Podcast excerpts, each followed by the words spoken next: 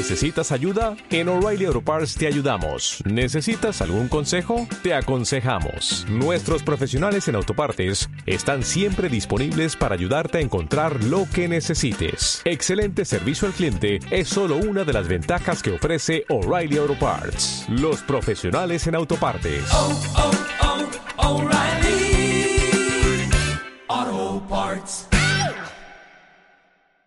Buenas noches.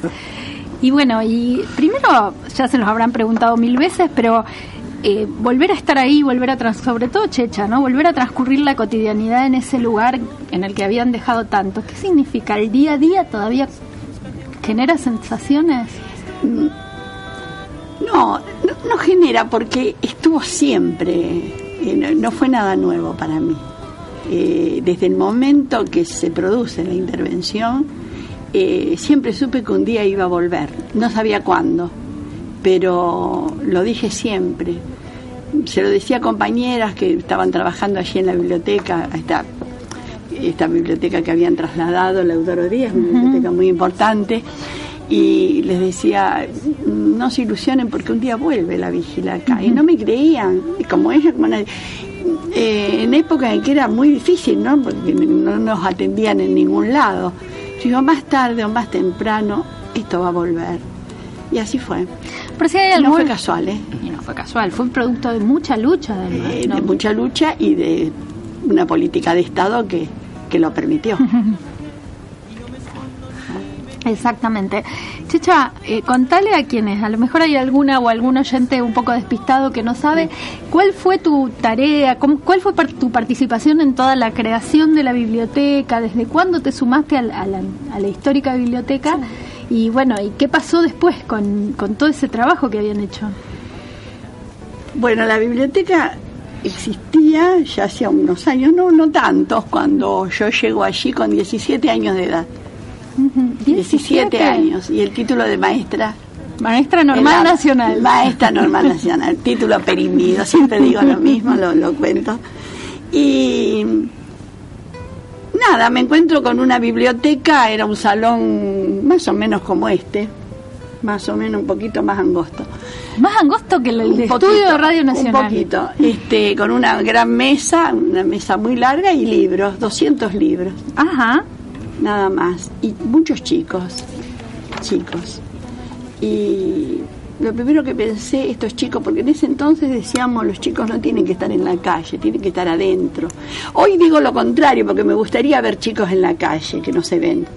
No se ven, ¿no? Pero vos Están decís en la calle jugando. en Claro, bueno, en la calle jugando, en la calle, sí, jugando a la rayuela, cosa antigua, jugando a las figuritas o, o a la pelota rompiendo vidrios, pero chicos en la calle. Claro. Pero bueno, este, el barrio no era eh, como, como es ahora, ¿no? La, la, el nivel socioeconómico era mucho más bajo. Sí, lo- los papás allí tenían un trabajo bastante precario, la mayoría. ¿Qué trabajaban o eran en obreros o tenían, no, en, en el Ministerio de Obras Públicas algunos, esos no, no estaban tan mal, pero otros también ten- eran vendedores ambulantes, había trabajo muy, muy precario, ¿no? Y chicos con necesidades eh, más culturales que, que económicas, porque medianamente En esa época con un sueldo se vivía. Más o menos, sí. Con, si, si tenías dos sueldos, con uno comías y con el otro construías. Claro. Te hacías la casa. Pero bueno, este dije, "Bueno, estos chicos tienen que estar acá adentro. Porque el, el- era como que el ocio, el, el- vagar por las calles no, no, no llevaba a nada bueno y era muy importante tenerlo dentro de las instituciones. Hoy también, hoy, hoy más que nunca las instituciones son importantes porque el chico no tiene otro lugar donde estar, no está en la calle, no está en compañía de otros niños, entonces la escuela, las bibliotecas, los clubes adquieren una importancia, eh, mucho- adquieren mucha más importancia, ¿no? Y bueno, mi, mi idea era tenerlos allí, ver qué, qué querían hacer, qué les gustaba, eh, incentivarlos a la lectura. Eh, después empezamos a dar teatro, eh, cine para chicos, folclore, y se fueron sumando actividades. Y sin casi libros de por medio, yo no, no conocía A mí en la escuela, en la escuela normal no me había preparado para esto, para trabajar en un barrio, en un barrio humilde y pensando qué se podía hacer con chicos todos de diversas edades. Eh, incluso cuando nace el jardín de infantes, que nace por una necesidad barrial, porque no había jardines de infantes. Eh, estaban los, los- normales y había dos jardines importantes en Rosario, uno en, en la zona de Chesorto y otro en la zona sur, y no había más jardines de infantes. Ni siquiera se habían abierto pequeños jardines privados como se abrieron después. Entonces iniciamos el jardín de infantes por eso. ¿Y cómo fue Y te- después encontrarse después- con una biblioteca con miles de ejemplares, bueno. con el observa con un telescopio? No nos encontramos, lo fuimos encontrando, Lo digamos. fueron haciendo. lo fuimos haciendo. Y no, y aclaro, no éramos ni iluminados, ni genios, ni nada, éramos seres comunes. Que bueno, teníamos un objetivo y hacia eso íbamos y, y nada más, y con el éxito fantástico que tuvo la rifa de la vigil, la famosa rifa, bono, contribución, que la gente generalmente la, la adquiría más por colaborar con la institución, una institución que crecía, que crecía de una manera desmesurada, más allá de lo que nosotros mismos habíamos planificado o imaginado. ¿eh? Y bueno, Checha Frutos representa la Pero historia. mucho, es, eh, es compleja. Es compleja. Y, historia. Y ahora en este es. nuevo momento, diciembre del 2013, ¿no es cierto? diciembre, entramos un poquito antes, en, a, a mitad del 2013, en, eh, a un sector de los edificios en Comodato. Ahí. En Ahí- diciembre del 2013 ya recibimos la biblioteca con los volúmenes del libro y demás. Ahí ese es el momento de recuperación. Quien les está hablando es Celina Duri. Y Celina, en estos momentos vos sos la presidenta de la comisión directiva. Sí, devenida en presidente. De venir. el destino te ha llevado. No era para nada mi intención, nunca lo fue. Pero ¿Cómo, bueno. ¿Cómo ves esta reconstrucción? Porque eh, 2013 al 2016, bueno, no han pasado todavía tres años, es muy rápido. Eh, la recuperación del espacio en el barrio, la verdad que ha sido asombrosa en los últimos, en el último año. Eh, veo la cantidad de talleres que hay, la cantidad de gente que va, eh, la cantidad de asociados, la vuelta de la rifa. Contame cómo se reconstruyó, cómo se recuperó todo esto. Es medio difícil. La verdad que es medio difícil, pero sí es muy veloz. Eh, pero fundamentalmente me parece, eh, fuimos como tomando estas cuestiones que los servicios que tenía Vigil, o sea, la idea fue siempre esa, ¿no es cierto? Partir desde allí porque además está también eh, en lo que recibimos, de alguna manera, digamos, tenemos la biblioteca, tenemos los volúmenes, bueno, seguimos con la biblioteca, aquello de la rifa y la experiencia y además lo que aportan todavía estos cabezas duras, porque siguen viniendo, está el vino Serpi, Luis Fina viene, llaman, este Augusto Duri también y el que y viendo dónde pueden aportar y participar y, y activamente, realmente. Eh, a la edad que tienen. Eh, así que un poco en esta transmisión que hemos tenido en todos estos años, porque en realidad en todos los años de, recuperación lo que hemos hecho es eh, ir eh, eh, absorbiendo, ¿no es cierto?, toda esa experiencia, más allá de lo que la mayoría tuvimos experiencia en la misma vigil como alumnos y demás. Pero bueno, era esto, de retomar más o menos los servicios que prestaba vigil. Los espacios son diferentes hoy, imposible recuperar todos los servicios que prestaba Vigil. Sí, algo diferente es el teatro, que el teatro cuando interviene en Vigil no estaba terminado. Eh, bueno, nosotros sí eh, lo recibimos, que lo terminó, se terminó durante el periodo de Reutemann en realidad, aunque estaba casi todo construido, pero bueno, faltaban varias terminaciones e instalaciones. Eh, lo equipamos nosotros ahora y bueno, de ahí obtenemos eh, algunos ingresos y a la vez brindamos, digamos, eh, funciones gratuitas periódicamente y, y, bueno, lo que queremos es acercar los artistas locales al, al barrio. Aparte hay que rescatar que es eh, un teatro que eh, si alguien tiene idea de acústica y demás es un teatro excelente. Tiene buena eso. acústica. Es sí, impresionante. Tiene buena a acústica. pesar del robo de las maderas, ¿no? Para- Sí. Ustedes saben, sí, la- las maderas que estaban compradas para revestir las paredes que tenían que ver con, el- con la acústica.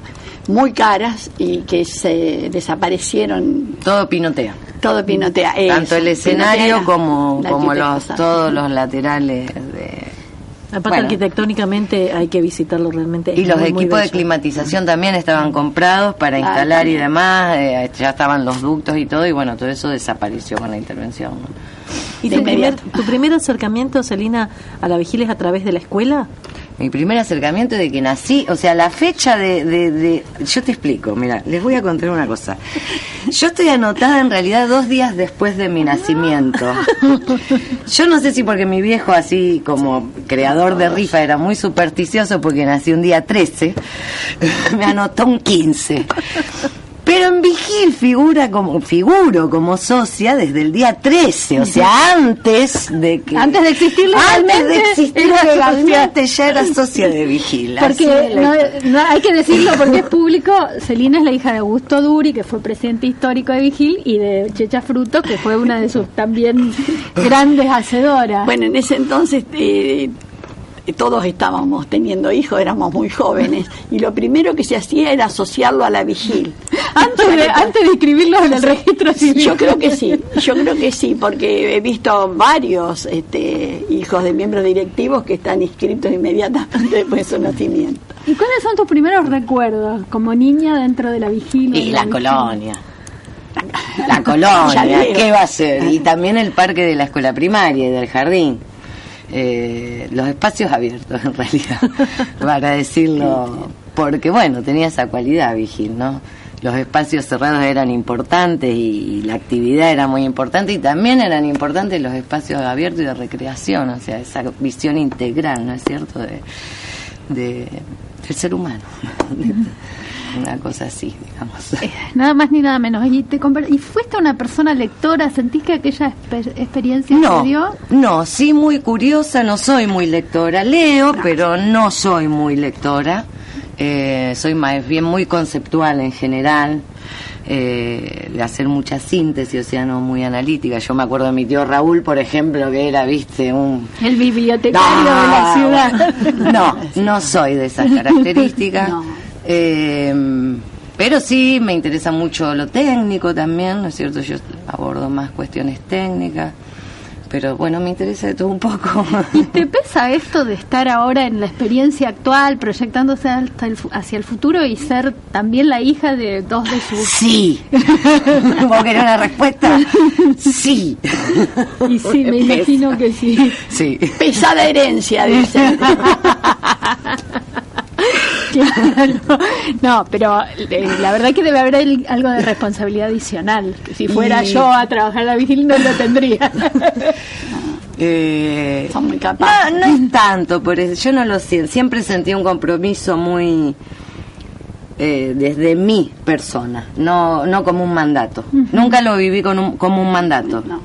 Y, y porque en realidad en mi transcurso por la escuela primaria había algo que me había involucrado, había sucedido cuestiones que me habían involucrado directamente con lo que sucedió en Vigil, personalmente, más allá de lo que le pasó a mi familia. Entonces eso eh, tiene que ver conmigo en realidad. Entonces no, no es ese mandato. Sí, quizás la mirada de los otros. Ahí donde está el peso. Que ahí es donde, viste, y yo empiezo a terminarla. ¿Viste? Está bueno, no, no, a Celina no la manda nadie. ¿eh? Yo les digo una cosa que eh, tiene cinco hermanos varones, Celina, y ninguno se dedica a la vigil como ella. Así que bueno, es feminista. La vigil Checha. feminista. Chicha, ¿y La vos checha feminista. cómo, cómo ves? De, antes, de mucho tiempo atrás. No, es de ahora, No, sí, seguro, porque estuviste ahí. Sí, y eso. estuve en movimientos feministas, sí, donde nos trataron de todo, de abortera, de lesbianas, de no sé cuántas cosas más. Sobre todo en los 60 cuando recrudece un poco el tema, porque tuvo sus subidas y, y caídas el movimiento, ¿no? Checha, venís militando en todo desde hace mucho. Y Comprometida hasta no, lo más. No, este, sí. Sí, yo digo militante social, no, Claro. no política partidaria, si bien tengo mi, mi, mi ideología política, la tengo, este, mi militancia ha sido sí social. ¿Vos cómo ves ahora? Los conceptos en los que creo y defiendo y, y nada más. ¿Cómo ves ahora la vigil? Eh, las comparaciones siempre son odiosas, ¿no? El momento de esplendor de la vigil es muy difícil de, de alcanzarlo en corto plazo porque fue realmente un proyecto impresionante. Eh, ¿Cómo ves vos el futuro Yo de la que no, vigil? no hace falta tampoco porque, a ver, repetir aquella historia. Ellos van a generar, están generando nuevas cosas y es un grupo muy capaz, muy de gente muy capacitada, eh, socialmente muy comprometida. Es un grupo fantástico el que se ha conformado. Yo estoy re contenta con el, con el grupo. Yo quisiera esta pregunta es para las dos de que me, directivos, de directivos.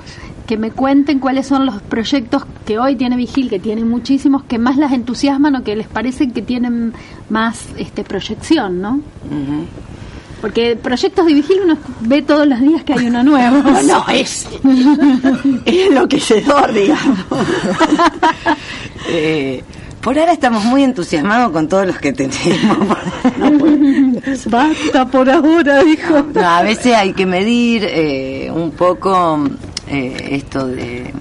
Pero vos sabés que no nos podemos controlar porque decimos, decimos, bueno, hasta acá y enseguida surge y se... Bueno, pero sí tenemos que ir un poco, ¿no es cierto?, optimizando lo que, lo que ya tenemos en marcha. Eso, pero bueno, a mí, por ejemplo, esto en lo personal, porque después de todos los integrantes de comisión, cada uno uno está más, eh, digamos, en, en tal proyecto, otro tal en otro, ¿no es cierto? Y eh, a mí me interesa mucho apoyo escolar, realmente para mí Tiene deman- tiene mucha demanda. mucha demanda y quisiéramos responder, eh, eh, estamos, entendemos que respondiendo bien, eh, pero bueno, a medida que eso crezca, darle más sostén, más contención a, a chicos que tienen determinadas problemáticas muy concretas y muy, digamos, darle más sostén en ese sentido, eso sería para mí, qué sé yo, que es un poco, también tiene que ver con aquello que hacía Vigil en escuela primaria,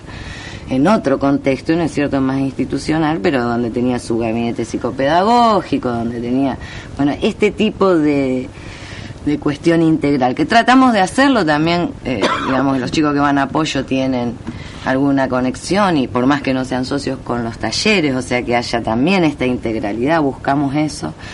Eh, y se van logrando. Claro, claro. Eh, vamos viendo, bueno, todo un trabajo, ¿no es cierto? Eh, que hay, bueno, en este momento están Natalia García y, y Graciela Corbalán. eh, Corbalán a cargo de los talleres articulando, que tienen bastante experiencia educativa, precisamente en articular estas cuestiones. Tengo una pregunta. 700 alumnos ahí. Perdón. Mm. No, le iba a preguntar a Chucha cuál era su, su el proyecto preferido, o sea, Ah, hay alguno que... Y en este momento, este, sí, yo opto por el ap- apoyo escolar como tarea eh, fundamental. Qué copión. Pero no, no. sí. Eh, fíjate que era una actividad que Vigil no desarrolló. No era necesario en aquel entonces. Bueno, Vigil tenía sus escuelas con doble escolaridad.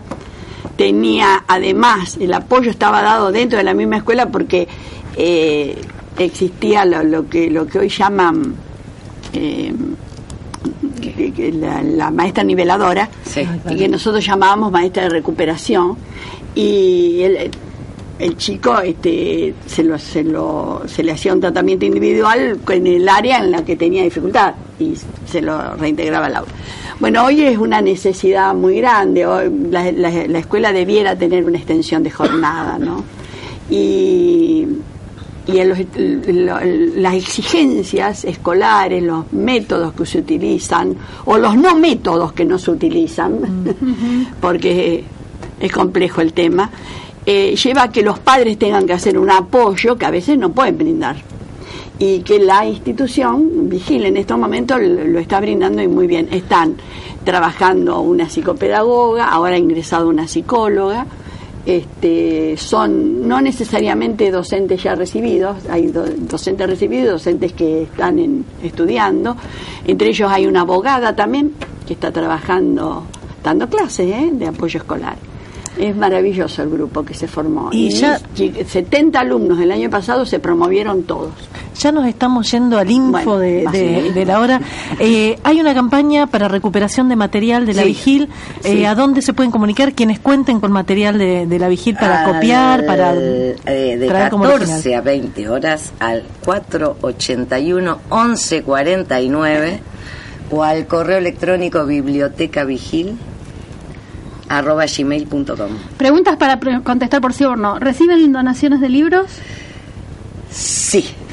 Eh, ¿Está abierta la inscripción a socias? Está bien, por supuesto, Hay permanente. condiciones para las donaciones de libros, hay condiciones. Por supuesto. Hay que comunicarse. Hay que ¿A- a comunicarse. ese mismo teléfono? No, es hotel de la Me biblioteca. el de No la biblioteca, Pero Pero ahí se pueden llamar y pedirlo. Lo piden ahí. y la ahí. tercera y última es, eh, sí, ya vamos al informativo. Sí. La tercera y última es, la rifa está vigente en este Por momento. supuesto. Así que se puede comprar, se puede volver a participar de la rifa. Soy la mala, vamos al info. Ya va a empezar la nueva, ¿eh? Serio y no es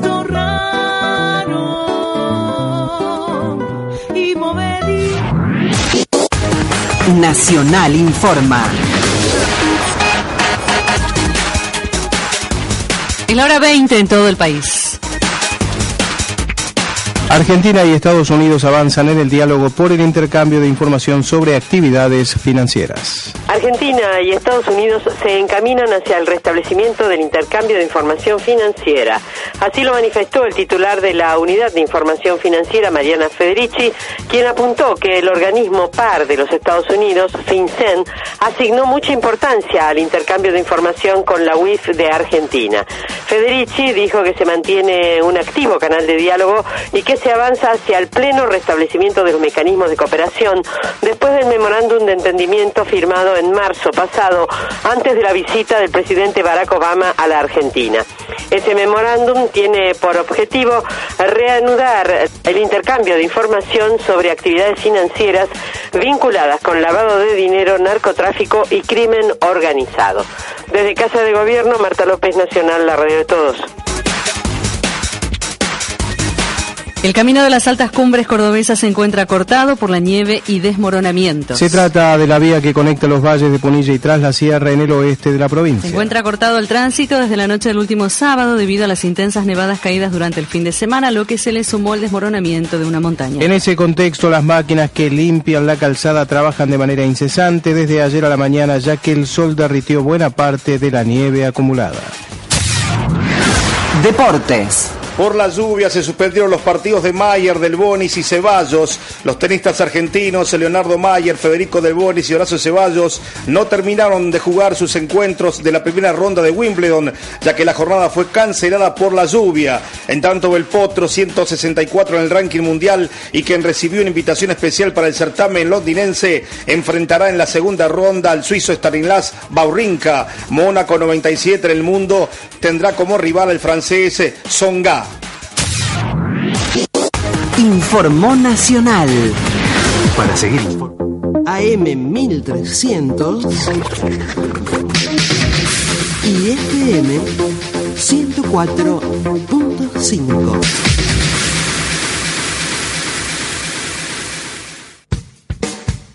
Voces de la historia argentina. ¿Cómo le va, mi querida viajera? Qué alegría me dio su carta. Contarle a todo el mundo, insistirle con que había sido un éxito, que te habías conmovido con los claveles rojos en el escenario. Pinky recibe a Eladia Blasquez, 1990. Bueno, ahora contámelo de nuevo. Claro, estaba tan emocionada que necesitaba, viste, hacer partícipe a, a- a todo el mundo. de lo Pero que me qué había buena pasado. idea. Fue una emoción muy linda y fue un compromiso también hermoso y grande. Ir a cantar la tierra de mis mayores no lo hubiera soñado nunca. A 200 años de nuestra independencia. ¿Alguna vez te dijeron en público una grosería? ¿Alguna vez sentiste que te negaban un ascenso laboral por ser mujer? ¿Alguna vez te insultaron por negarte a tener relaciones sexuales? ¿Alguna vez tu pareja te amenazó con lastimarte? ¿Alguna vez tuviste miedo de ser violada? Eso es violencia machista. Contémosla. Argentina cuenta la violencia machista. Solo tenés que ingresar al sitio contalaviolenciamachista.com. La encuesta es anónima. Una iniciativa de Ni Una Menos. Si usted quiere dejar un mensaje grabado en Radio Nacional, marque 424-0471. 424-0471. No sé quién sos, ni de dónde venís. contentas con mi dedo y la verdad que va a haber que juntarse todas porque el encuentro hay que trabajarlo entre todas y es como un gran desafío también no para para quienes venimos militando y las que se van sumando así que va a haber que empezar a, a juntarse desde ahora porque es un evento multitudinario digamos el más importante de la vuelta a la democracia y tan invisibilizado a veces No sé quién sos. Escuchaste a Majo Jerez, integrante de la comisión organizadora del Encuentro de Mujeres.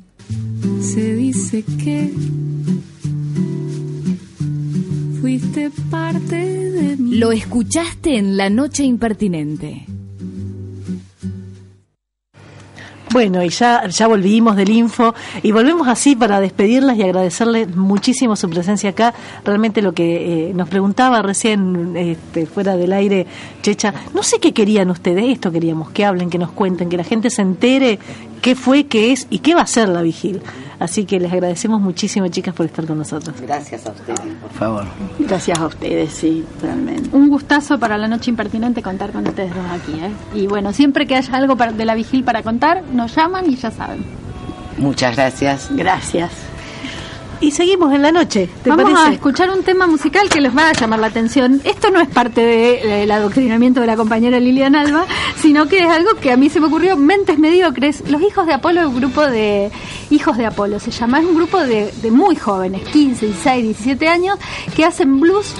Está integrado por Agustín Giorgis en guitarra y voz, Camilo Corradín en batería y coros, Abel Salazar en teclado y coros, Lucas Siliberti en bajo y Martín Busano en guitarra. Van a actuar el viernes a las 21 en Nómade, Ovidio Lago 68 bis.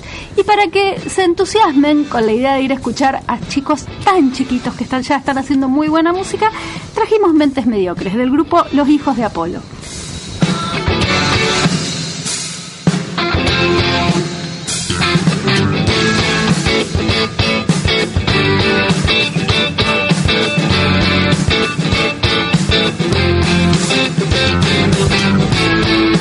Hay tantas mentes mediocres por vos.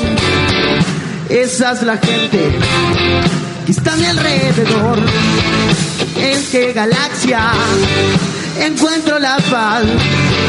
Un poco de magia que te pueda hacer pensar la locura en que vivimos, que es a nuestro alrededor se vuelve el abismo de la locura y el terror. ¿Qué venís a decir? ¿Qué ganás?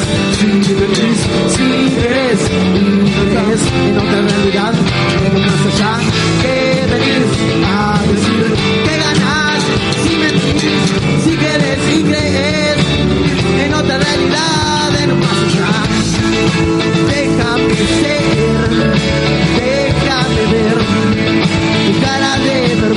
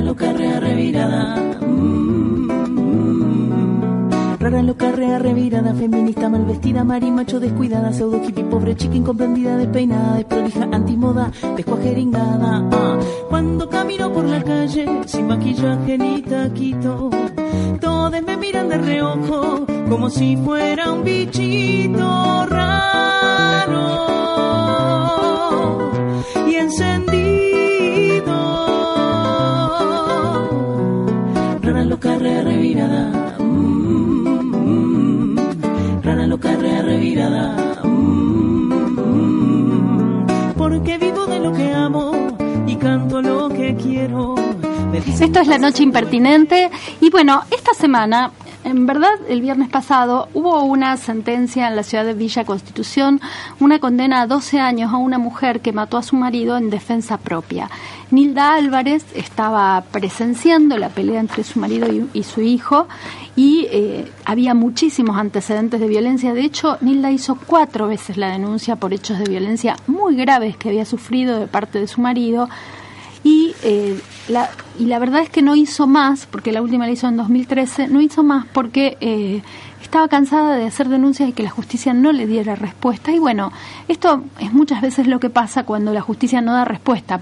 Llegan, se llega a una situación tan límite en la que Nilda, en defensa propia y con temor por la vida de su hija, de su hijo y la propia, termina matando a su marido y bueno, una cuestión que la defensa pública planteó en, en, el marco de este juicio que se realizó en Villa Constitución, porque el asesinato fue el 9 de agosto de 2014 en la ciudad de Villa Constitución, una de las cuestiones que planteaba la defensa pública y que también eh, trabajó Cladem es esta cuestión de la mirada sexista de la justicia, de no haber aceptado la defensa propia y de no entender que la defensa propia, si bien en el Código Penal se piensa como algo inmediato, también tiene que estar en relación con un contexto de violencia. Para hablar eh, con, de, esta cuestión de la mirada sexista de la justicia y de por qué Nilda tiene que estar 12 años, cumplir una pena de 12 años cuando actúa en defensa propia y en otros casos muy sonados, recuerdo el de Babi Checopar, esto se resolvió con una absolución porque la defensa propia indica que no has cometido un delito o por lo menos digo, te, te, exime de cumplir una pena por haberlo cometido. Eh, bueno, para hablar de eso estamos en contacto con Alejandra Paulini Pecoraro, integrante de CLADEM. Buenas noches, Alejandra, ¿cómo te va? Hola, buenas noches. ¿Cómo estás? Buenas noches a todos y a todas. Bien, muchas gracias. ¿Le, ¿Le, cuesta a los agentes, a las agentes judiciales entender cómo funciona la violencia de género, la violencia machista y por qué muchas veces las mujeres la única salida que tienen es eh, llegar a una cuestión tan extrema como un asesinato en defensa propia? Bueno, quizás tu pregunta es, es, muy interesante y a su vez es muy difícil de contestar porque abarca un montón de factores que serían necesarios analizar para entender. Primero, eh, creo que eh, no sé si tenemos una real conciencia como sociedad de la complejidad de los factores que intervienen en la violencia de género y de la multiplicidad de efectos nocivos que genera no solamente en la propia mujer que, que, vive y que sufre cotidianamente esta violencia de género, sino en todo su entorno. Estoy hablando de que hay muchos factores y que tiene que ver con una violencia institucionalizada que la sociedad de alguna forma o de otra siempre termina tolerando. Eh, tolerando y muchas veces eh, directamente invisibilizando. Por otro lado, eh, creo que una parte de la sociedad, que son los órganos de la justicia, son eh, quienes tienen que dar respuesta desde un lugar, pero no es solamente la única respuesta que se necesita para la violencia de género. Yo soy de, de yo soy abogada, especialista en derecho penal, entiendo que la intervención del derecho penal para la violencia de género únicamente da algún tipo de respuesta, únicamente para los casos muy graves, como en este caso, que es el caso que vos traes a colación, en el caso de el asesinato del esposo de Nilda, eh, que se da en un contexto donde habría que analizar dos situaciones muy importantes que tienen que ver, por un lado, con una situación muy típica de legítima defensa. Por lo que sabemos de las circunstancias del caso, Nilda sale en defensa de su propio hijo. Esa situación se encuentra contemplada específicamente en el Código Penal, que es la defensa por terceros, que en este caso es su propio hijo. Pero ese hecho de, de, de agresión que se había suscitado en ese lugar no era ni más ni menos que una manifestación de una violencia cotidiana que sufría Nilda y sus propios hijos.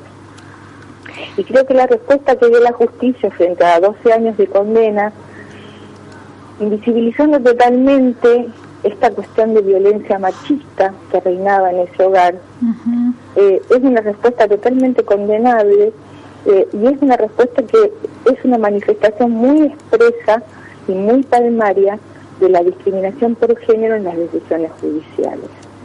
Claro, yo no te quiero comprometer a vos, pero recordemos que quienes tomaron la decisión de condenar a Nilda pese a todas las, las evidencias que había que había actuado en defensa propia fueron los jueces Mariel Minetti, Alberto Jesús Rizardi y Griselda Strólogo. Y una cosa que llama la atención es que son dos juezas mujeres también. Sí, pero el tema de la cultura machista eh, no, es, es reproducida tanto por varones como por mujeres. Es más, históricamente a las mujeres nos crían y nos educan para reproducir esta cultura. Esta cultura del lugar de la mujer, del rol asignado a la mujer, del rol asignado al varón. Digamos, esto se reproduce en muchos, en la mayoría de las cosas, hasta en forma inconsciente, digamos estos estereotipos de género que producen estas discriminaciones están totalmente incorporados y los agentes judiciales no son ajenos a ello. podemos hacer? A lo mejor es- Sí, acá sí. No, te escucho, te escucho. No, que eh, eh, nosotros repudiamos desde Claden y desde las organizaciones del movimiento de mujeres la sentencia que condena eh, de Nilda, pero lo que quiero tomar y que quiero poner en relevancia, ya que vos trajiste el caso, es que lamentablemente la condena de Nilda es, no es un hecho aislado de la, de la justicia.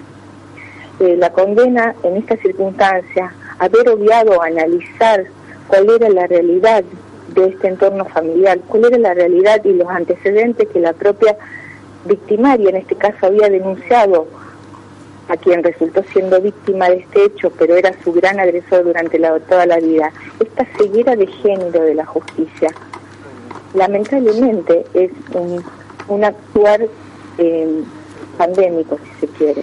Claro. Es un actuar generalizado. Hay muchos casos donde se evidencia este- esta situación. Y eso es contra lo que uno tiene que luchar, digamos. Sí, me parece que la forma de luchar también, entre otras, es poner siempre en evidencia que vemos cuando vemos estos fallos injustos y no dejar que pasen desapercibidos, ¿no? Sí, lo que pasa es que hay muchas formas desde donde se puede luchar. Primero, poniéndolo en la opinión pública, haciendo saber que esto sigue sucediendo y haciendo saber que es necesario políticas públicas profundas, integrales.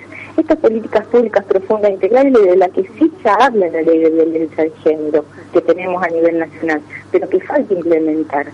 Porque el fenómeno de la violencia no se ataca únicamente con una decisión judicial. Lamentablemente, las decisiones judiciales terminan actuando tarde y mal, porque el fenómeno de la violencia de género debe ser atacado desde sus orígenes y con muchas y con distintas herramientas que desde el Estado es el que está obligado a ponerlas en marcha y efectivizarlas.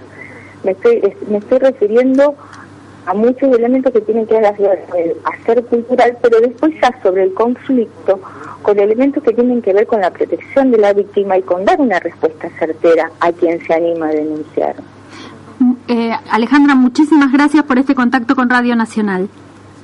Bueno, muchísimas gracias a ustedes y muchas gracias por invitar a Claven a dar su opinión. Bueno, muchas Chao, gracias, hasta luego. Bueno, estábamos conversando con Alejandra Paulini Pecoraro, que es integrante de CLADEN, por esta condena eh, tremenda de 12 años a Nilda Álvarez, que, eh, bueno, mató a su marido en defensa, en legítima defensa, esa es la figura legal, legítima defensa eh, a su hijo y a ella misma. Y ahora vamos a escuchar un tema musical. ¿Sabes por qué? ¿Por qué? Porque me piache. Julieta Venegas, me voy.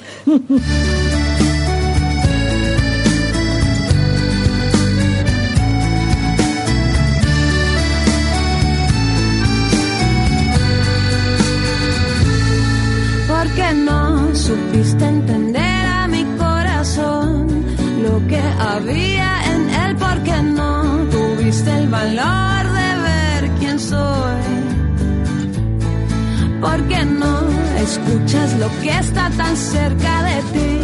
Solo el ruido de afuera y yo que estoy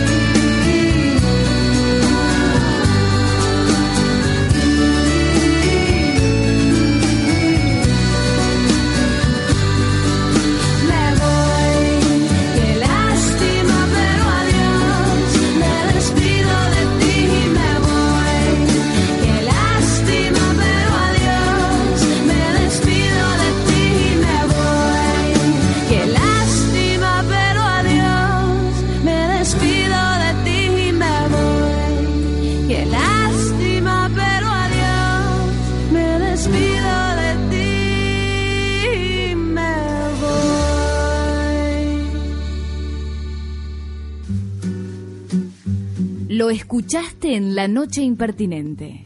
Entonces un día dije, mamá, ¿no te preguntas que las princesas son pelotudas? Claro que son pelotudas. Entonces dijo, se rió y dijo si podría video de YouTube y dije, dale, qué buena idea. Y así empecé. Después todos dijeron, otro más, otro más. Y empecé, empecé, y ahí empecé con mis videos. No sé quién sos, ni de dónde venís. Escuchaste a Miranda, la niña que no cree en cuentos de hadas. Se dice que fuiste parte de mí. Seguimos en la noche impertinente acá chusmeando con Lilian Alba porque eso hacemos cuando está la música, Nos chusmeamos. apagan un el micrófono y eh, nos salen las dos víboras. No, no, no, no reproduzcamos estereotipos No, de no, género, no. hablamos de temas Es muy cierto, importantes sí. para la humanidad. Sí, es cierto. Bueno, Sonia, eh, estamos en contacto con Silvia Burger, eh, que es integrante de la campaña nacional por el derecho al aborto, porque se va a presentar el proyecto de ley eh, mañana, justamente para este, la intervención voluntaria. Eh, la- oh, te das cuenta que estoy yo hoy trabadísima. El proyecto es la sexta vez que se La presenta el proyecto de ley por la para la Interrupción. legal del embarazo, la interrupción voluntaria del embarazo. Estamos en contacto con Silvia. Buenas noches. ¿Cómo te va, Silvia? Hola, ¿cómo están? Buenas noches. Buenas noches. Bueno, mañana se vuelve a presentar, recordábamos con mi compañera más temprano que fuiste la que le dio estado parlamentario por primera vez como diputada nacional a un proyecto parecido a este, pero no igual. Sí, sí, eso fue en el año 2007, la campaña nacional se había conformado en el año 2005, en el 2006 habíamos presentado como campaña, así como particular, pero no había tomado estado parlamentario porque no había firmado ningún legislador ni ninguna legisladora y en el año 2007 ya lo formalizamos la presentación en ese momento con 22 firmas de diputados y diputadas que, que acompañaron el proyecto. Y la última vez que fue en 2013 tuvieron 60 firmas, entiendo que tuvieron más de 60 firmas, pero aún así no se logró que pasara por la discusión en comisiones. Sí, sí, eso es así. En todos estos años lo que hemos avanzado es que existe un consenso social mucho más importante a favor de la legalización del aborto. Y hemos visto en, en muchísimas leyes que se han aprobado en el Parlamento en los últimos años que el consenso social es lo que más empuja para, para la sanción de una ley. Así que aunque no hemos logrado que se discuta, solo una sola vez en la Comisión de Legislación Penal, yo sigo siempre siendo optimista de que vamos a, lograr la discusión eh, en este en este año de- del proyecto, ¿no? Claro. Eh, bueno, el contexto es distinto. De todos modos, te pregunto, ¿es el mismo proyecto? ¿Qué cambios tienen? ¿Cómo se generó este proyecto que presentan mañana al mediodía, entiendo, en el Congreso? Sí, a las 4 de la tarde hacemos una conferencia de prensa en, en la sala, en una de las salas del, del anexo del Congreso, donde van a estar los diputados y diputadas firmantes del proyecto y, por supuesto, las organizaciones que conformamos la campaña. Eh, el proyecto, vos me preguntabas cómo se gestó, bueno, la campaña cumplió 10 años y tomamos la decisión de, de actualizar nuestro proyecto de ley, sobre todo en los cambios que se, tomando los cambios que se produjeron en los últimos años, el fallo FAL del año 2012, la ley de identidad y género y sobre todo los cambios producidos en, la, en el Código Civil. Eh, así que receptamos esas modificaciones y las incorporamos al, a la nueva iniciativa. Y mm, bueno, ¿y hay, hay alguna diferencia que te parezca importante remarcar sobre el proyecto que se presenta mañana? Sí, que planteamos la, la mm, interrupción voluntaria eh, sin eh, ninguna cuestión hasta la semana 14. El proyecto anterior lo planteaba hasta la semana 12. Esto lo hacemos porque la legislación comparada en el mundo nos muestra que las legislaciones más avanzadas lo, lo están planteando hasta la semana 14 y luego tiene varios artículos donde establecen taxativamente la posibilidad de que una persona, una mujer menor de edad, mayor de 13 años, eh, tiene la capacidad para resolver eh, la interrupción voluntaria de, de su embarazo. Y en términos de objeción de conciencia, ¿hay algún tipo de diferencia? ¿Están planteando algo al respecto en el proyecto? tomamos la decisión de no plantear el tema de la objeción de conciencia basado en que creemos que este es un derecho humano que debe respetarse, que no se puede objetar la práctica y bueno, será seguramente un tema de, de discusión y de negociación cuando se trate el proyecto. ¿Tienen el compromiso de alguna legisladora, algún legislador para impulsarlo en las comisiones? Eh, sí, sí, la diputada que firma el proyecto, que es la primera firma, la diputada Victoria Donda, es la presidenta de una comisión importante de derechos humanos y ella tiene un fuerte compromiso para, para impulsar el proyecto. Y hoy una buena noticia que se conoció, que es que desplazaron de la comisión de familia, donde se tiene que tratar el proyecto, al diputado de Corrientes, de Cambiemos, eh, que eh, es en su trayectoria un fuerte obstaculizador de los derechos de las mujeres, ¿no? Esta pregunta es una pregunta casi filosófica. ¿Por qué en familia? ¿Por qué no en salud, en, cuestión penal y en derechos humanos? ¿Por qué en familia? Eh, eh, Silvia, esto tiene que ver, me parece, con una mirada patriarcal. Eh, me preguntás la, la, la presidencia de ese diputado. No, ¿por qué él discute? en la presidencia, pero sobre todo, por qué se tiene que discutir el proyecto en familia? ¿Qué tiene que ver? Ah, no, lo que ocurre, lo que ocurre es que en la Cámara de Diputados no existe una comisión de las mujeres, de derechos de las mujeres, sino que existe una comisión eh, que se inicia así con familia, pero que eh, tiene como potestad la discusión de las eh, leyes que abarcan derechos de las mujeres, derechos de las niñez, y en esto sí es, es, es largo para discutir, pero básicamente es ese concepto patriarcal de, de, de po- incorporar todos los derechos relacionados con las mujeres y la niñez en ese abarcativo de familia. Y ya que estoy, te pregunto, ya que vos me abriste la puerta, te pregunto por qué este diputado presidiendo la Comisión de Familia. Porque ahora ya no lo está más, pero ¿por qué se lo eligió si ya había tenido declaraciones muy cuestionables antes? Claro, bueno, yo no participé del debate, en general las, las comisiones eh, se distribuyen por, por eh, espacios políticos, por bloques políticos y habrán tenido en cuenta justamente quienes lo propusieron estas concepci- concepciones que nosotros rechazamos fuertemente, ¿no? Silvia, te agradecemos mucho. Entonces, mañana a las 4 de la tarde en el Congreso se vuelve a presentar este proyecto. Esperamos que, en este caso, sería el sexto sea el vencido. Eh, bueno, ojalá que sí, que podamos volver a, a encontrarnos en la radio y, y decir que sí, que el sexto fue el- la vencida. Claro, que por lo menos, digamos, por lo menos que se debata. Yo creo que si hay algo que desde este programa le podemos pedir a nuestras legisladoras y nuestros legisladores que lo discutan, que, que le dediquen tiempo. Eh, Esto cobra vidas de mujeres, es un derecho de todas y de todas las mujeres del, del país. Así que por lo menos que lo discutan, ¿no? Así es, sería un paso importantísimo. Bueno, muchísimas gracias por el contacto con la Noche Impertinente, Silvia. Gracias, muchas gracias a ustedes. Buenas noches. Buenas Bueno, conversábamos con Silvia Burger, eh, integrante de la campaña nacional por el derecho a aborto, porque mañana es la sexta vez que se va a presentar un proyecto de ley sobre la interrupción voluntaria del embarazo. Así que esperemos que mañana tengamos buenas noticias.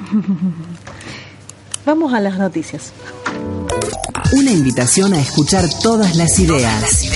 El país, el país suena en Nacional. Nacional informa.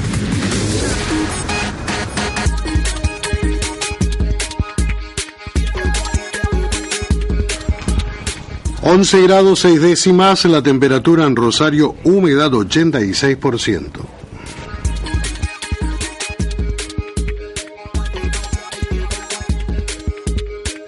Imputaron a Salomón por asociación ilícita y tres homicidios. Mariano Gordo Cacho Salomón, el último prófugo en el marco de la mega causa Monos y hombre de confianza de los canteros, fue detenido el lunes en Buenos Aires e indagado este miércoles en los tribunales provinciales por la jueza Alejandra Rodenas. El acusado fue imputado como partícipe de la asociación ilícita formada por la familia Cantero. Además, se lo imputó por encubrimiento y encubrimiento agravado en los homicidios de Marcelo Alomar, Nahuel César y su madre Norma César, oriundos eh, ocurridos hechos en mayo de 2013 en Francia y Acevedo.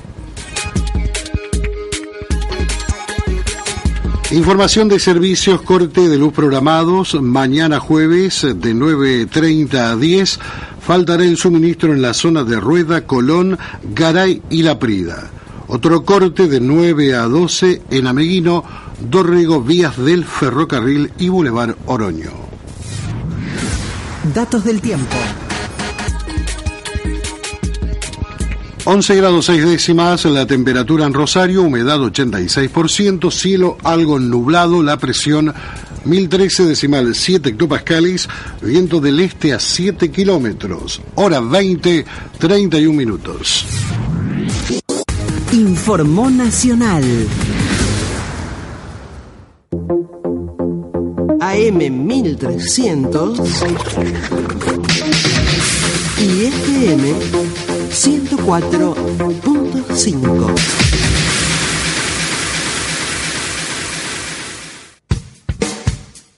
Voces del Bicentenario. Esto fue escrito hace dos meses, como digo, ¿no? Yo vivo frente al Río de la Plata, que no tiene los colores que tiene, por cierto, en Colonia, ¿no? Alfonsina Storni, 1938. Este verso se llama Río de la Plata en arena pálida. ¿De qué desierto antiguo eres memoria? Que tienes sed y en agua te consumes y alzas el cuerpo muerto hacia el espacio como si tu agua fuera la del cielo. Voces del Bicentenario. Nacional. Nacional. La radio de todos. ¿Alguna vez te dijeron en público una grosería? ¿Alguna vez sentiste que te negaban un ascenso laboral por ser mujer? ¿Alguna vez te insultaron por negarte a tener relaciones sexuales? ¿Alguna vez tu pareja te amenazó con lastimarte? ¿Alguna vez tuviste miedo de ser violada? Eso es violencia machista. Contémosla. Argentina cuenta la violencia machista. Solo tenés que ingresar al sitio contalaviolenciamachista.com. La encuesta es anónima. Una iniciativa de Ni Una Menos. Si usted quiere dejar un mensaje grabado en Radio Nacional, marque 424-0471. 424-0471. Lo escuchaste en La Noche Impertinente.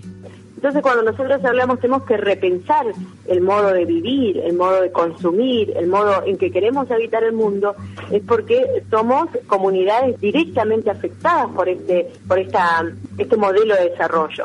El impacto que tiene el modelo de desarrollo sobre la vida y fundamentalmente de las mujeres indígenas suele ser letal. No sé quién sos, ni de dónde Escuchaste a Moira Millán, impulsora de la Asamblea por el Buen Vivir de las Mujeres de Pueblos Originarios. Se dice que fuiste parte de mí. Es un gusto estar al aire, esto es, es la noche impertinente, es un gusto estar en contacto con Lucila Puyol, que es abogada de José Luis Maulín Prato, que es el nieto 120. Buenas noches, Lucila. ¿Qué tal? Buenas noches. Venís de la conferencia de prensa de abuelas. Sí, estamos viajando ya, volviendo a Santa Fe, porque mañana continúa eh, la, la segunda, tercera ya audiencia del, del juicio oral, justamente por la apropiación de José Luis Maulín Prato, eh, quien hoy fue presentado como el nieto número 120 por las abuelas de Plaza de Mayo, especialmente por, por Estela, ¿no?, de Carlotto. Y Lucila, ¿cómo es que eh, José Luis, ah, sabiendo desde el 2009 quién es, todavía no puede tener su verdadero nombre? Bueno, lo que mm, en el 2009, en mayo de 2009, le dan el resultado del, del ADN del Banco Nacional de Datos Genéticos y se lo comunican al juzgado que, que lleva la causa penal. Pero ni, ni en ese momento el juzgado, ni posteriormente el tribunal oral eh, quieren tomar, la, el- hacerse cargo, digamos, de la inscripción de la identidad de, de José Luis, en parte y algunos planteos que hicieron para a nuestro criterio erróneo decir que había un que podían ser acusados de algún prejuzgamiento. De todas maneras como eh, no se quedó quieto José qué hace se dirige al juzgado civil y comercial común de, para provincial ya no federal para que que se inicie la afiliación con el juicio de afiliación con el ADN en su mano y tampoco en la justicia provincial quieren tomar eh, cargo y hacer finalmente darle su verdadera identidad. Entonces más allá de la causa penal más allá de la causa penal que puede terminar en, un- en una condena como en un sobreseimiento con si es que los jueces consideran que no hay delito, eso no quita que José Luis, teniendo el, el ADN que, que dice que su verdadera identidad biológica son Luisa Prato y Rubén Maulín como sus padres, no puedan eh, corregir eh, esta situación y, y corregir la partida de nacimiento que es trucha, digamos, que es una partida falsa, hecha a partir de un certificado de nacido vivo falso también. Claro. Lucila, ¿cómo es que los papás de José Luis, que, que eh, ya es un hombre de 39 años, están vivos? ¿Cómo fue su apropiación y cómo fue su nacimiento? Bueno, eh, seguramente ustedes recordarán, porque eh, no fue hace mucho, la causa de la base aérea de Reconquista. Zambueli era el imputado principal, pero Zambueli y otros. En el 2013, el 6 de agosto de 2013, se, se llega a una condena, siete imputados por los hechos sucedidos contra militantes, entre ellos Rubén Maulín y Luisa Prato, los padres de José Luis. El 19 de octubre de 1976 fue secuestrado de su domicilio Rubén Maulín, luego de distintas eh, situaciones de violencia, privación ilegal de la libertad, tormentos, eh, finalmente es llevado a la cárcel de Coronda. En el caso de Luisa, la mamá, como había sido secuestrado su marido, pero también eh, el resto de, de sus familiares, su suegra, cuñada, el marido de la Bueno, estaba en viaje Lucila Puyol, se cortó la comunicación. No sé si llegamos a. a, mm, Sí, difícilmente. Vamos a tratar de comunicarnos. Este, ¿Te parece que pongamos un, un tema musical mientras tanto? Sí, vamos a escuchar a Valey Rodríguez y Saruk. ¿Estás de acuerdo? Esta milonga, Totalmente. Esta milonga que se llama Milonga de mis recuerdos tiene un condimento especial porque está hecha por una persona que yo conozco mucho que se llama Luis Perro Méndez. Es el autor y el- es el compositor de esta canción Milonga de mis recuerdos. Amigas y amigos, tengan todos ustedes muy, pero muy buenas noches. Sobre la calle Defensa, el espectáculo se inicia.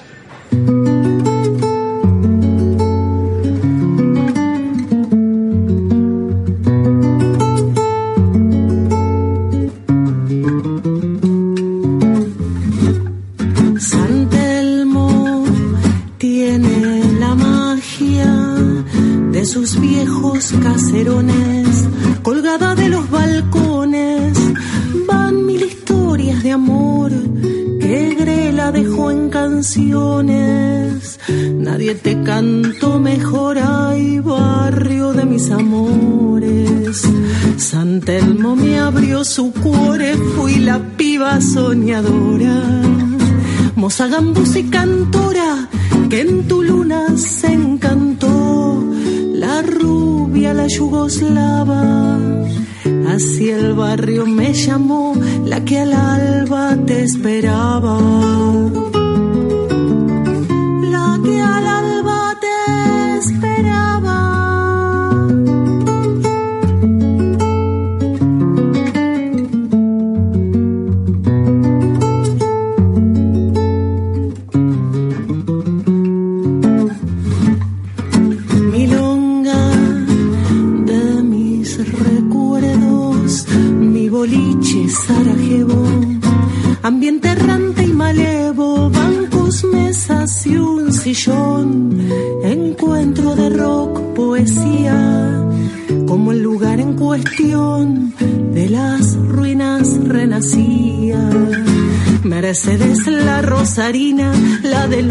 Ojos de asombro. Juntas pusimos el hombro, tiro del carro también, en ese arrabal porteño. Como toda amiga fiel, de a dos se armaban los sueños.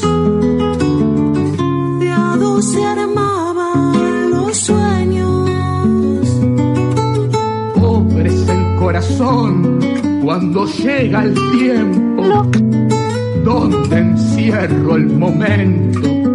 Muerto. Seguimos en la noche impertinente y ya estamos en contacto con esta señora que canta tan bien que estamos escuchando, con Valey Rodríguez y Sarú, que va a actuar este sábado a las 21 en la Casa del Tango con Mano Tanguera.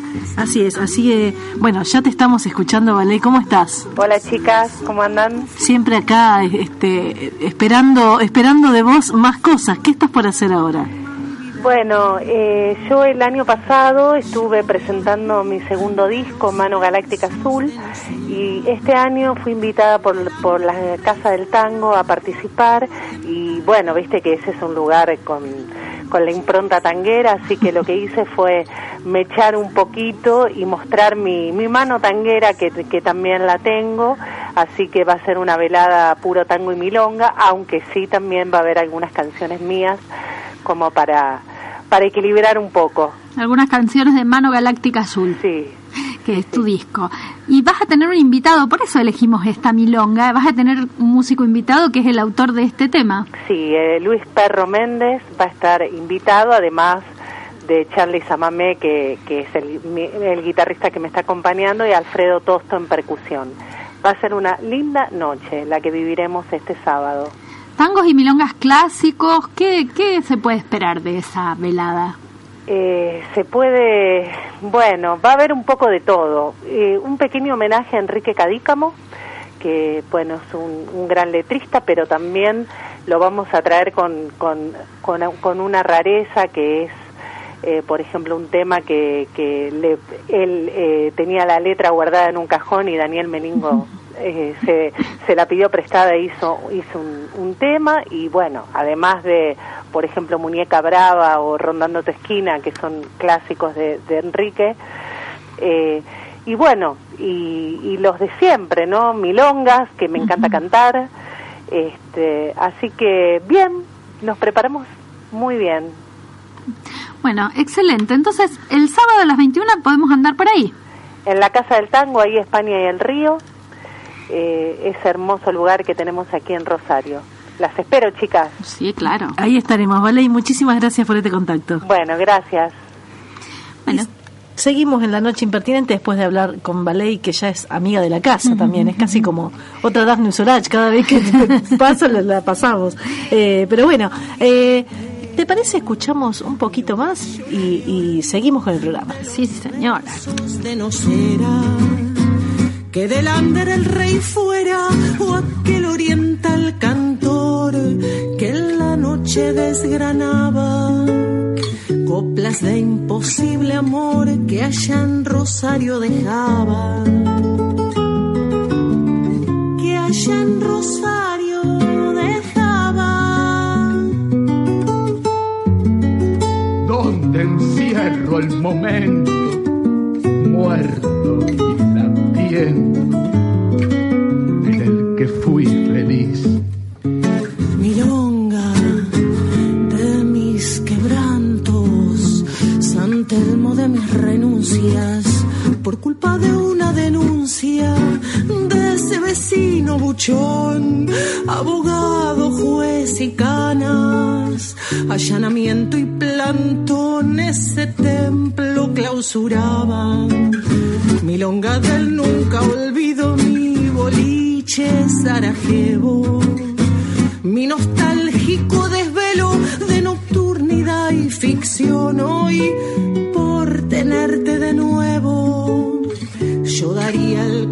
corazón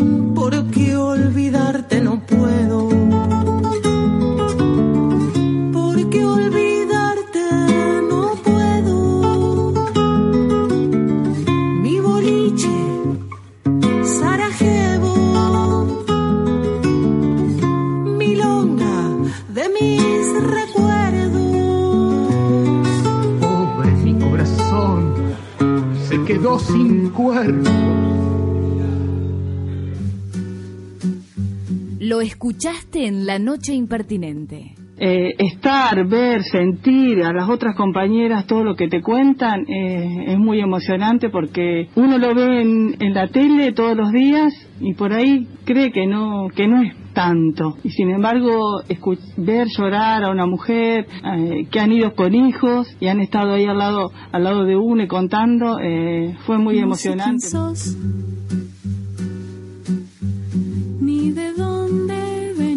Escuchaste a Rosa Sotelo, participante del Encuentro Nacional de Mujeres 2015. Se dice que fuiste parte de mí.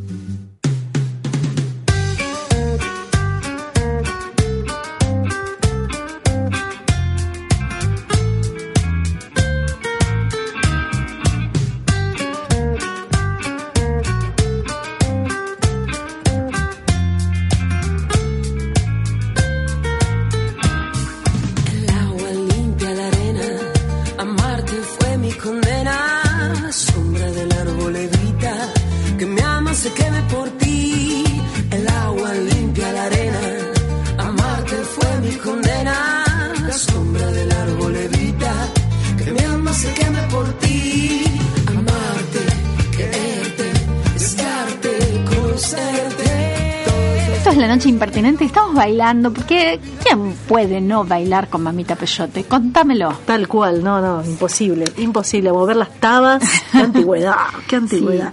Pero, pero no solo que queremos bailar con Mamita Peyote, también queremos hablar. ¿eh? Y por eso estamos en, en, eh, en contacto con Eugenia Cravioto, que es este que es quien va a presentarnos ahora lo que va a pasar este sábado. Hola, ¿cómo estás? Hola chicas, ¿cómo andan? Muy buenas noches. ¿Qué tal, Eugenia? Contame un poquito porque estamos de festejo grande. Sí, sí, ya con muchas ansias, este, contando, contando las horas para, para que llegue el sábado. Toda esta semana estamos ensayando a full porque bueno, una de las de las sorpresas y cosas que estamos armando especiales para este este sábado eh, son muchos invitados este que van a estar cantando con nosotros nuestros temas. Está bueno Diego Casanova de la Rosario Smowin, Julio Franchi, eh, eh, Coqui Bernardi, Pablo Pino de Cielo Raso, eh, eh, estoy pensando pero seguramente me olvidaron un montón, Jack de Efecto Nebulosa, Rodo y Mati de los Cool Confusion, Charlie eh, bueno, muchísimos invitados, así que estamos muy contentos este, ensayando con ellos durante toda esta semana. Y bueno, sí, como dicen ustedes, se viene un súper festejo, tiramos la casa por la ventana.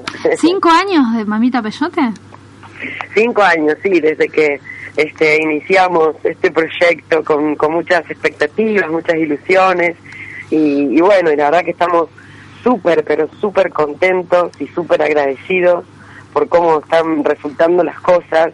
Este, la verdad que no, no- nos sorprende, estamos sorprendidos todo el tiempo, porque cuando uno, por supuesto, eh, eh, comienza un, proyecto de esta manera, con, con, con la seriedad, digamos, con el profesionalismo que nosotros siempre lo quisimos imprimir desde el comienzo, este, viste, no sabes si, si puede pasar que le gusta a la gente y puede pasar que no, pero bueno, gracias a Dios, este, nada, se copa muchísimo la gente y estamos este, muy contentos de, de todo lo que nos ha sucedido estos estos cinco años. Pensaba en todo lo que les ha sucedido. ¿Qué es lo más inesperado, lo que vos decís? Nunca pensé que íbamos a llegar a eso.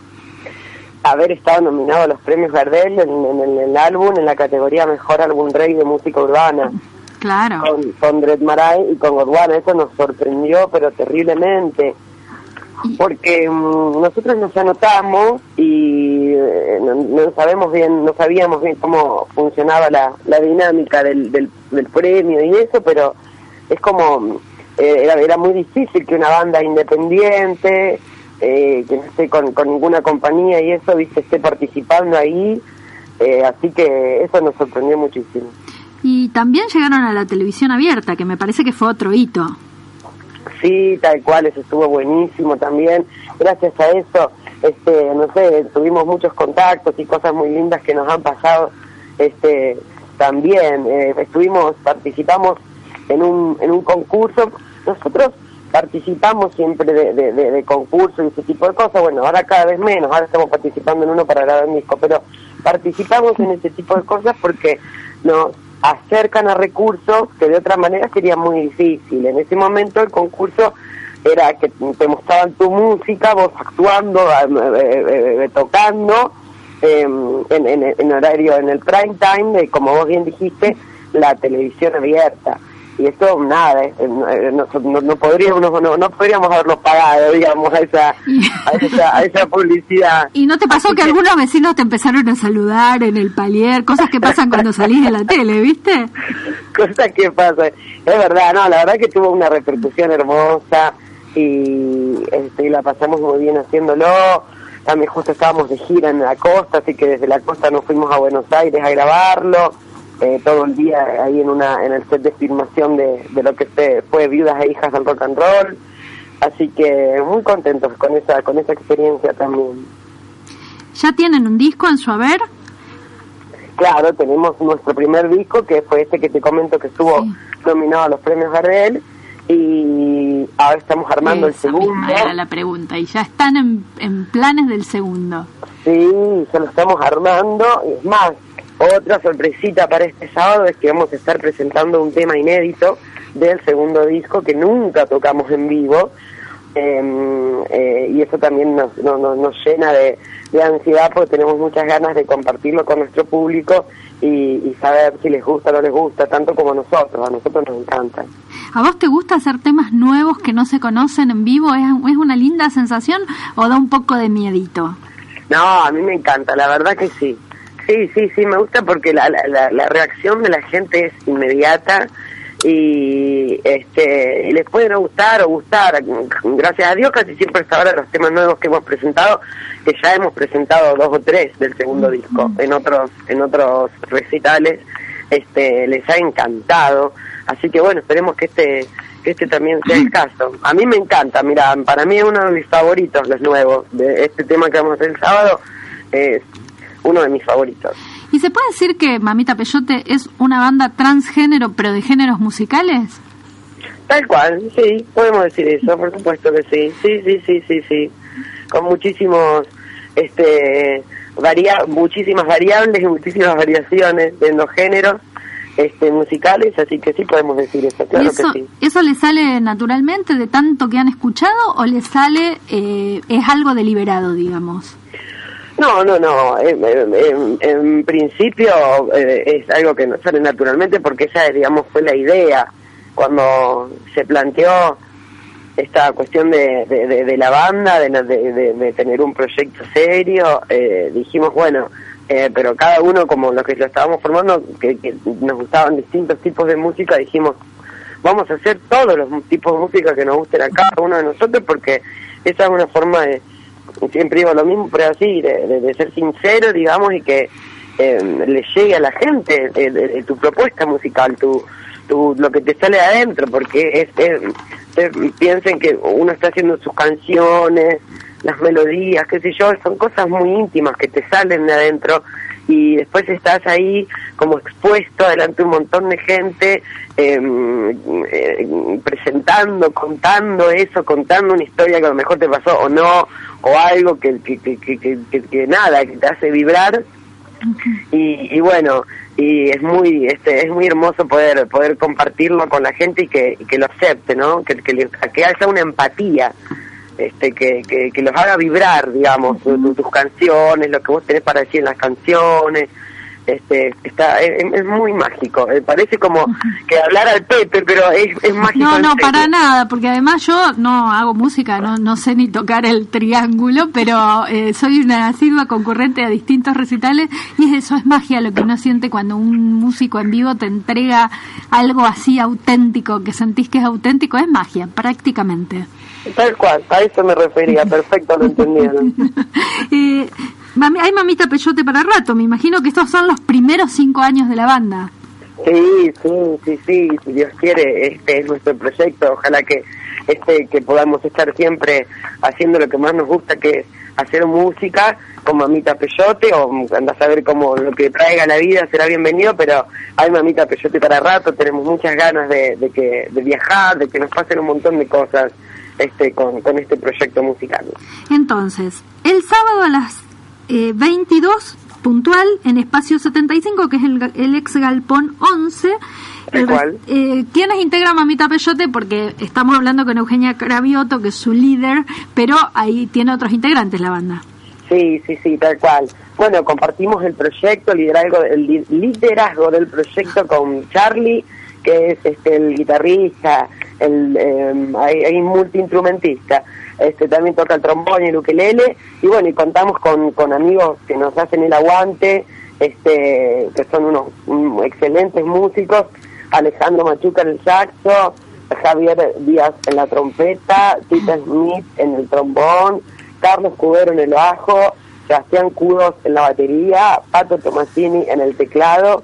Y, y bueno, somos ocho y, y- nada, la pasamos muy bien, muy muy divertidos con los ensayos. Bueno, nos vemos el sábado. Muchísimas gracias, Eugenia. bueno, chicas, muchísimas gracias por el espacio, abrazo, nos vemos el sábado. Nos vemos. Bueno. Hemos planteado ya espectáculos para toda la semana, así que vayan poniéndose las pilas. Hoy se van a ver a Ana Prada. Mañana, ah, mañana los invito a ver a Coqui Ortiz, Ay, eh, que sí. está en el Distrito 7. También muy bueno para ver. Está a las 21 horas para escuchar. ¿Por qué no está acá Coqui Ortiz? No está acá porque llega mañana. Porque sí, lo teníamos comprometido, pero bueno, viste cómo es esta cuestión de la gente que viaja. Por eso no está acá. Bueno, esto ha sido La Noche Impertinente, un programa que nos encanta hacer. Lilian Alba, Soña Tesa, hasta el miércoles que viene nos vamos bailando un poquito Nos más vamos, con dale. Mamita Peyote.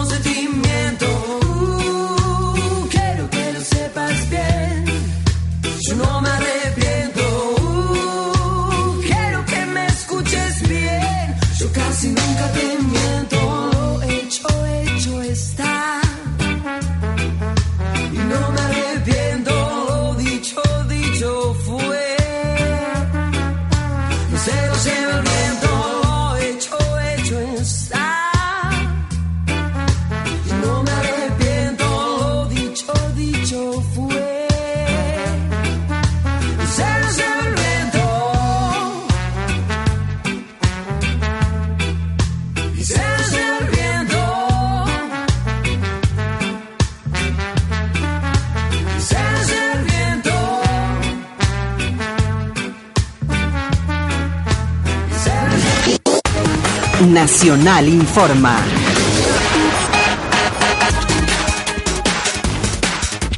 Las 9 de la noche en todo el país. Mauricio Macri instó a los dirigentes de empresas a buscar nivel de excelencia para avanzar en la actividad productiva. El presidente Mauricio Macri le pidió a los empresarios que caminen las fábricas para mejorar la productividad, en lugar de caminar los ministerios para conseguir algo. La Argentina no puede tener empresarios que estén mirando al Estado a ver qué el Estado va a hacer por mí. Tiene que tratar de, tener empresarios y ciudadanos que digan ¿qué, yo, qué voy a hacer yo por mi país. Y ahí es donde necesitamos volver a pensar en puertas adentro, no en gastar zapatos caminando en la Secretaría de Industria para ver qué se consigue, sino caminar los pasillos de la fábrica y entender cómo mejoramos la